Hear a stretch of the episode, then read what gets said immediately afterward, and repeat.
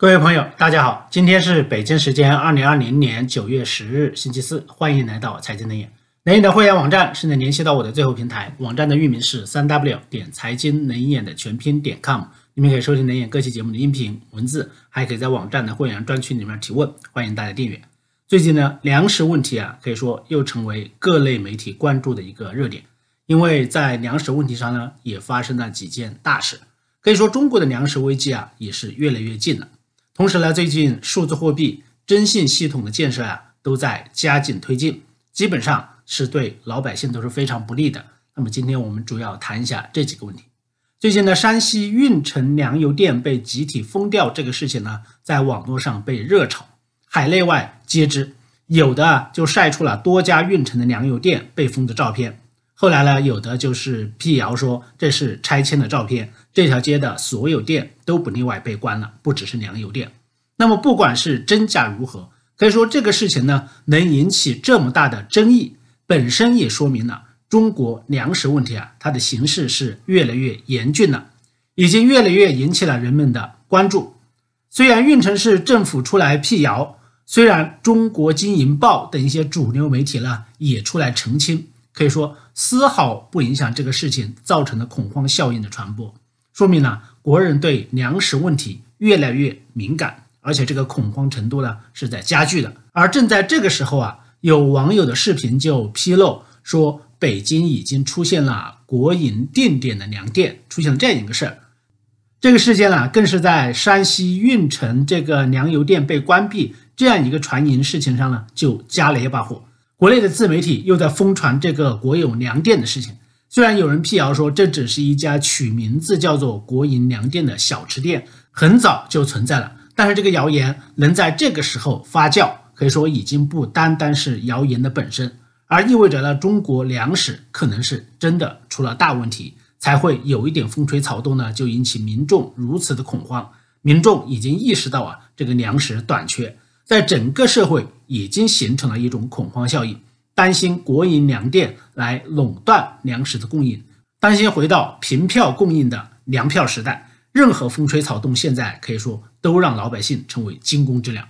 那么说到国营粮店呢，其实不是没有，国营粮店其实是有的。北京的同日生呢，它是说是北京的最后一家国营的粮店，它有一家的地址啊，是坐落在雍和宫大街北新桥三条胡同口。主要销售了日常的五谷杂粮，我看那个品种还是非常之多的，它也是国营的。那么像供销社一样啊，就算受到市场再大的冲击，那么这些计划经济的活动啊，就像这种国营粮店或者是供销社，还是在国家财政的补贴之下呢存活了下来。从二零一六年底就开始啊，这家国营的粮店和中国的供销社系统就进入了快速的扩张期。同日生的分店在北京呢，已经开到了十多家，而中国供销社的系统啊，在全国城乡的覆盖率已经达到了百分之九十以上。那么未来如果有需要，可以说这些国营的销售渠道和这些终端都可能满血复活，配合票证系统在全国推行，承担起物资定量配给的使命，这些是完全没问题的。就是说，只要国家需要。随时可以把它们扩大复活，利用他们现在维持下来的这种渠道和系统，就像供销社和这些国有粮店，我觉得这都是一盘大棋中的几颗小棋。那么说到粮食啊，说到北京呢，最近还发生了一件非常有标志性的大事件。政府和媒体呢，虽然报道的很低调，没有大规模高调的报道，但是作为局外人的我们呢，其实对这件事应该是看得非常清楚的。这件事的意义啊，我觉得是非同一般。根据官媒就是《北京日报》九月八日的报道，二零二零年服贸会粮食现代供应链发展及投资国际论坛呢，在北京的国家会议中心就举行了。那么与会的嘉宾就维护全球粮食供应链的稳定等热点话题进行了探讨交流。北京和八个粮食生产区签署了产销合作协议，并和天津、河北。签署了重大危机粮食安全协同互助协议。刚才说的这些签的协议啊，应该是这个活动的一个重头戏。同时呢，中国的粮食行业的协会和中国植物油协会啊，共同发起倡议，呼吁在粮食的生产、收购、储存、加工、物流、消费等多个环节加强节约，减少浪费。国家粮食和物资储备局的局长张悟峰在致辞中就表示啊，全国粮食总产量连续五年站上一点三万亿斤的台阶，人均占有量呢远高于国际粮食安全的标准线，库存消费比远高于联合国粮农组织提出的安全警戒线，稻谷、小麦的库存量均能满足一年以上的消费需求。可以说这些都是官员和官方媒体啊唱的一些高调，我们就不细说了。那么，其实要判断他们真实的意图啊，我们不能看他们说什么，要看他们做什么，这才是判断他们虚实真假的一个关键。就在当天的活动呢，北京市的粮食和物资储备局和黑龙江、吉林、辽宁、内蒙古、河北、河南、山西、山东等八个粮食主产区啊。签署了粮食产供销的合作协议，同时呢，北京、天津、河北三地的粮食和物资储备局签署了重大危机粮食安全协同互助的协议。中粮集团还和京东、百世汇通、中外运、平安集团等多家企业啊，签署了总额超过百亿元的大单呢，共同推动农粮供应链的升级。其实这个行动啊，透露出了很多重要的信息。关于粮食方面的，那么首先说明呢，北京政府或者是中央政府啊，已经意识到了未来粮食出问题已经不可避免，在为未来的粮食危机做一个准备。其实这种信号呢，今年已经发出去很多了。比如说，习近平呢，今年是非常不同寻常啊，数次考察粮食的生产区，强调粮食安全，然后呢，是全国轰轰烈烈就开展了节约粮食的运动，现在已经搞到了。鼓励人吃剩饭剩菜这样一种地步啊，可以说是非常夸张，矫枉过正。还有今年以来呢，北京、成都等全国多个城市啊，都罕见的发布了应急物品清单，其中最重要的应急物品就是粮食，因为首先要准备粮食，你才能应急，对不对？度过一些战争呢或者其他的突发性事件。而且在官方专家发表的经济内循环的文章中啊。多次都提到了囤粮、阳台种菜等一些操作方法。其实啊，从这些细节就可以看出来，中共高层和体制内的单位或者是个人呢，已经在为即将到来的粮食危机做准备，或者说提前给大家打预防针。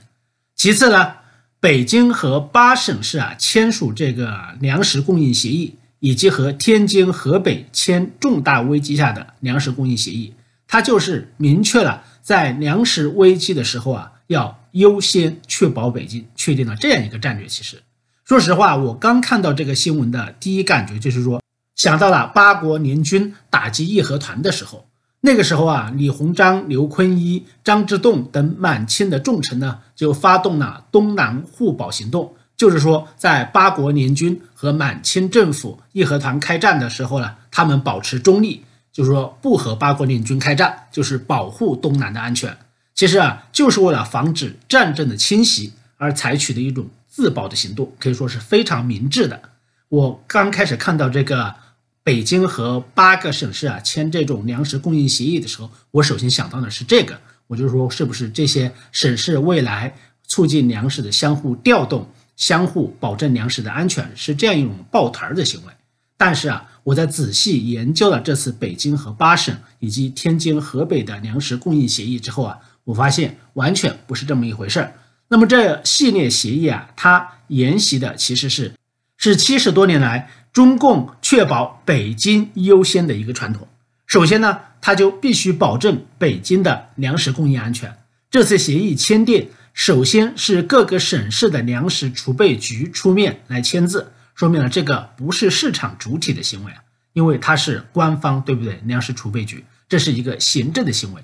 虽然北京和这些省市签约的对象啊，行政级别可能都是平等的、对等的，但是啊，我们想想，北京它是首都，承担着保卫中央领导人和北京地区安全稳定的一个责任。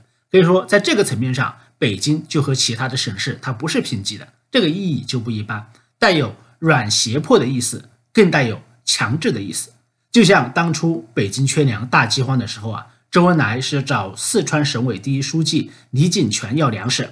周恩来就说呀，如果人饿死在北京的王府井大街，是这个严重呢，还是说饿死在四川的山沟沟里面严重？周恩来是非常奸猾的一个人，他这样一说，对不对？你李井泉你怎么敢驳斥呢？你们自己看着办。所以这次北京呢和十个省市签订粮食供应协议啊，其实意思就是这样的。北京政治地位比较高嘛，北京它的稳定是最重要的。顺带的意思啊，也就是北京人的命是更值钱，粮食要优先供应北京。那么至于你们自己啊，你们各个省份以后是否缺粮？是否会挨饿，那都是次要考虑的问题，是你们自己解决的问题。但是，一旦北京缺粮了，你们要首先保证供应北京的粮食，这是第二点的意思。北京优先。最后一点呢，北京粮食储备局在和十个省市签订了协议，还不放心，他还通过中粮集团和市场粮食供应和运输公司啊签订了协议的形式，来确保市场渠道的粮食供应，就是除了官方粮食供应。做好后备，那么现在又让市场来做好供应粮食的准备，可以说也是加了一道的双保险。这就是前面报道中啊，大家都可以看到的，中粮集团呢，它和京东、和百世汇通、和中外运、和平安集团等多家企业啊，它签署了总额超过一百亿元的大单，其实啊，就是锁定粮食的供应，来共同推动粮食供应链的升级。明面上是升级粮食供应链，实际上就是锁定未来的粮食供应，防止出现粮荒。至此呢，可以说北京的粮食供应呢已经是安全无忧了。以后就算东北、山东、内蒙、河南这些产粮大省饿殍遍地啊，那么北京人也不会缺衣少食，他们照样会丰衣足食，该喝酒的喝酒，该跳舞的跳舞，对不对？就像当年大饥荒是一样的。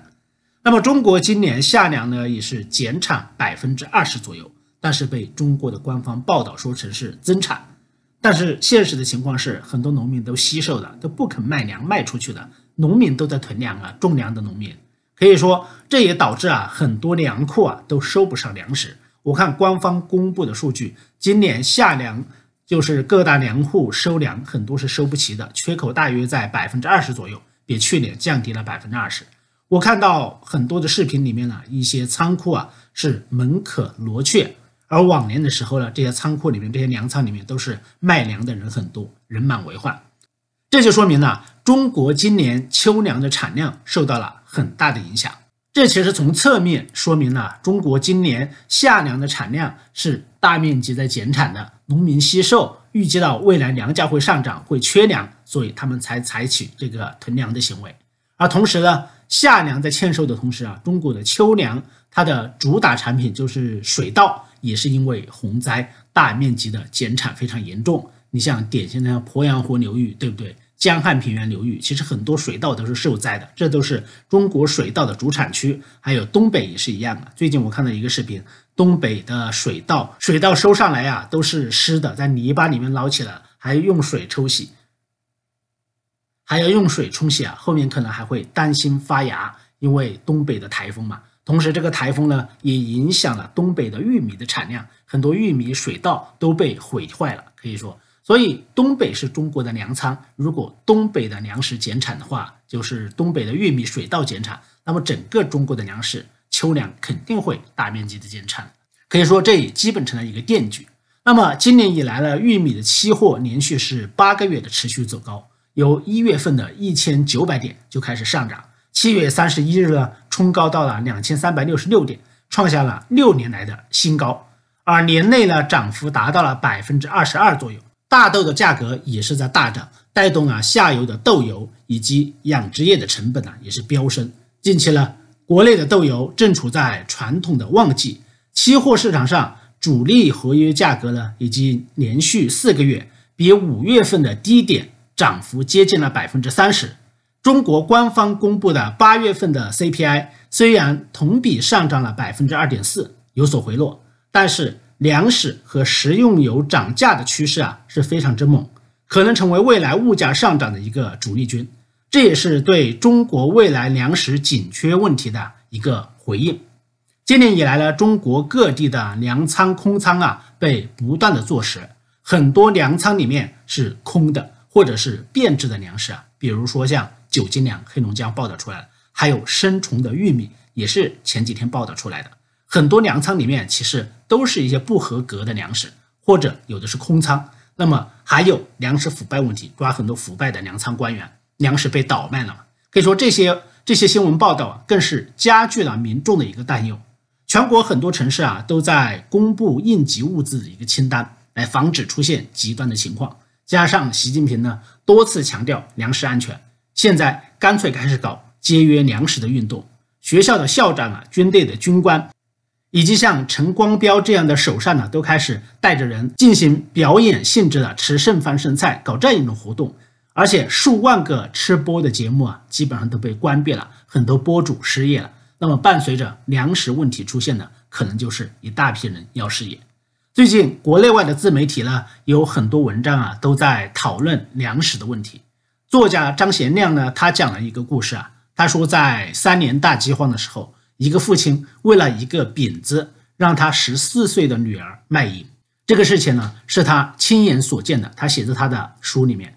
莫言讲的故事里啊，是一个女人为了四个馒头去卖淫，这都是真人真事儿。那么大饥荒中呢？前几天我还看到一个人吃人的事情呢，可以说也是非常的恐怖，但这确实是真实的。他是湖南澧县的一个农民，叫刘家远，他将自己快要饿死的小儿子啊炖胡萝卜给吃掉了，肉还没吃完，后来就被抓了。这是真人真事，还有照片呢，存在档案馆里面。我看到那个照片，大家也可以看一下，找出来。那么现在全国人可以说都在谈节约粮食，但是很多人呢。可能还在岁月静好，还不知道中国的粮食已经出了大问题。就像大船已经触礁要沉没，很多头等舱的已经跑路了，但是很多三等舱、四等舱的人呢，这些底层的人呢，还在赞叹船的伟大，赞叹船长的英明，其实是一样的。很多岁月静好的人，底层的老百姓是不知道中国现在正在发生什么的，也不知道中国的粮食出问题。那么中美关系呢？现在是急剧的恶化，欧美日台等国家和经济体啊都在重组产业链来抛开中国。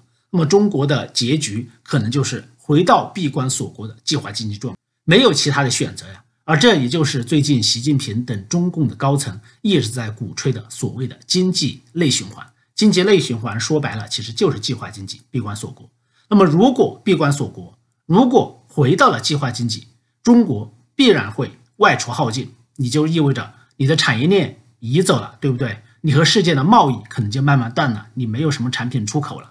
中国的企业啊，制造业基本上会被抽空，那么必然呢，你就失去全球的粮食市场。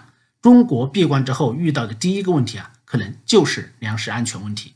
有几个人呢能明白这个逻辑了？现在网络上啊，那些大小战狼们呢？那些对欧美日韩、印度、台湾喊打喊杀的一些粉红五毛，包括一些岁月静好的人，对不对？有几个人能明白这个道理呢？中国之所以能吃饱饭呢？中国人这几十年来之所以有足够的动物和植物脂肪蛋白质的摄入，是因为什么呢？因为中国改革开放的结果，是因为放弃了害死人的计划经济，进行了一定程度的市场化。是将中国的经济和全世界开始对接，纳入了全球分工这样一个体系里面去，中国才有了以廉价的工业品来换取粮食、换取石油、换取芯片这样一个交换的过程。如果不纳入国际体系，中国基本上也是内循环的，对不对？就像毛泽东之前的一样。那么一旦中国脱离了这个国际体系，中国人将重新回到挨饿的状况，回到那样一个时代。现在的状况是啊。世界可以离开中国，但是中国是离不开世界的。你离开，你必然会出问题。粮食就是第一个问题。有人说中国不可能回到计划经济时代，老百姓不答应，真的是这样吗？昨天呢是毛泽东去世四十四周年的一个忌日，大家看看自己的朋友圈呢，到底有多少人在写文章、发图片来悼念这样一个杀人魔头的？是不是有很多人在说这是中国人的国父，将毛泽东看成中国人的国父，在祭拜他，在赞美他？那么这些人可以说，在中国呀，他不是少数，而是大多数的。这些将毛泽东魔头啊当做偶像来崇拜的人呢，可以说就是中共的基本盘。今天呢，他们赞美毛泽东，后天呢，他们就可以赞美习近平。可以说，这些人才是习近平敢于进行倒行逆施的最大的动力、最大的基本盘。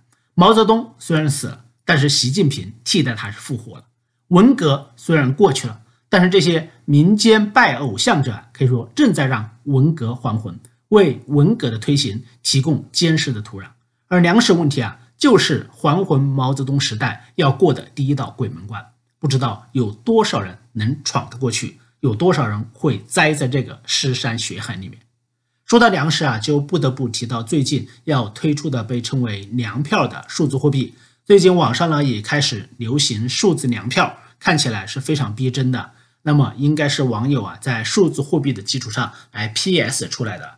我估计还没有真正的粮票推行。但是啊，就像前面我说的，山西运城被关闭粮油店，北京国营粮店开张这些事儿一样。那么这种 PS 的东西啊，它能开始流行，其实啊就已经说明恐慌开始了，才会有这种 PS 和谣言传播的土壤。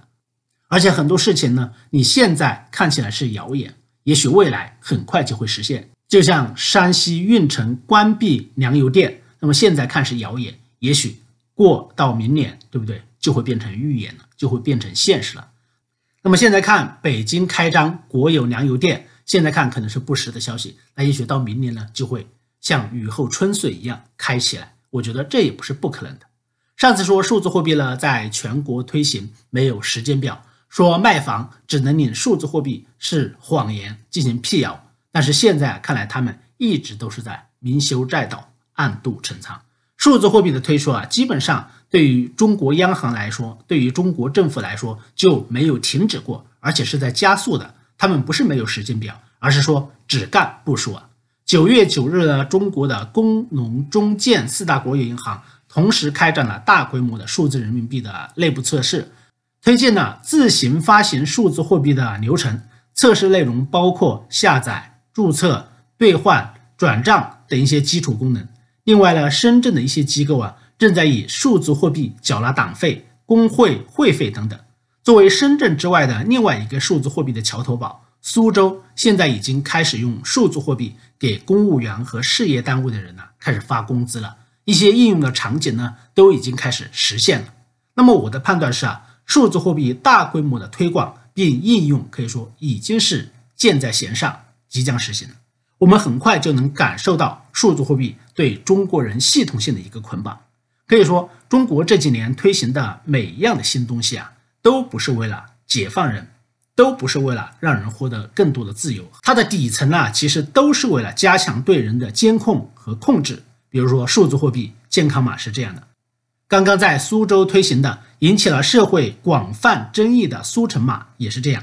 我记得李鹏之女李小玲在二零一二年两会提议啊，给每个公民建立一份道德档案，以此来约束大家。苏州呢，果然是推出了苏城码。在九月三日，苏城码 APP 的二点零就上线了，推出全国首创的苏城文明码，一人一码构筑文明积分，让文明成为每个市民的通行证。文明积分等级高的市民将会享受工作、生活、就业、学习、娱乐的优先和便利，而低等级的市民呢，在工作、出行、生活、子女就学等各方面呢，相反。就会受到不同程度的限制。其实啊，我在去年关于中国天网天眼和居民的征信系统的建设里面啊，就已经说到了这种可能性。结果啊，现在苏州果然就率先在全国推行，好像因为争议太大，这个事情暂时停了。但我觉得苏州作为一个试点呢，它不会停下来的，后面可能会在其他的城市试点，可能会在全国大规模推行。我觉得这是一个必然的趋势，因为这样更有利于维稳。更有利于控制民众。这个行动之所以引起争议和恐慌呢，是因为这个打着文明的名义啊，明目张胆将一个城市的人可以说分成了三六九等。高等级的人呢，享有各种的便利；低等级的人处处受到人身的限制。比如最近网上啊，一个父亲因为发帖维护自己的权利，受到警察的约谈警告，最终呢还影响到了孩子的入学，对不对？那么如果公民维护自己的正当权利的行为啊，被列为不文明的行为，分数被扣，成为最低档的人，那么这个到底是公平还是不公平，对不对？这个怎么说？谁有权利来确定文明程度的标准和定量的分值？是由官员吗？对不对？官员会不会被列为低等次的人？谁有权利以文明的名义来剥夺公民平等享受公共服务的权利呢？我们想想，西方、日本科技这么发达，都没有实行这些，没有推行数字货币，没有推行文明码，对不对？没有推行无现金社会，为什么偏偏中共政府啊，他就开始敢这么干呢？他背后的目的到底是方便民众，还是说方便他们控制民众啊？所以，不管是最近热炒的关闭粮油店呢？还是北京和十个省市签订紧急供应粮食的协议，也不管是数字货币的暗度陈仓推行，还是苏州的苏城码，那么大家其实啊都可以感受得到，一张大网慢慢在落下了。我们都不愿意看到最坏的情况，其实都已经慢慢的开始靠近我们的生活，靠近我们的身边。我们必须啊要敬畏执着，未雨绸缪，提前应对。好，今天的节目就到这里，请大家随手关注我的频道，谢谢大家收听，再见。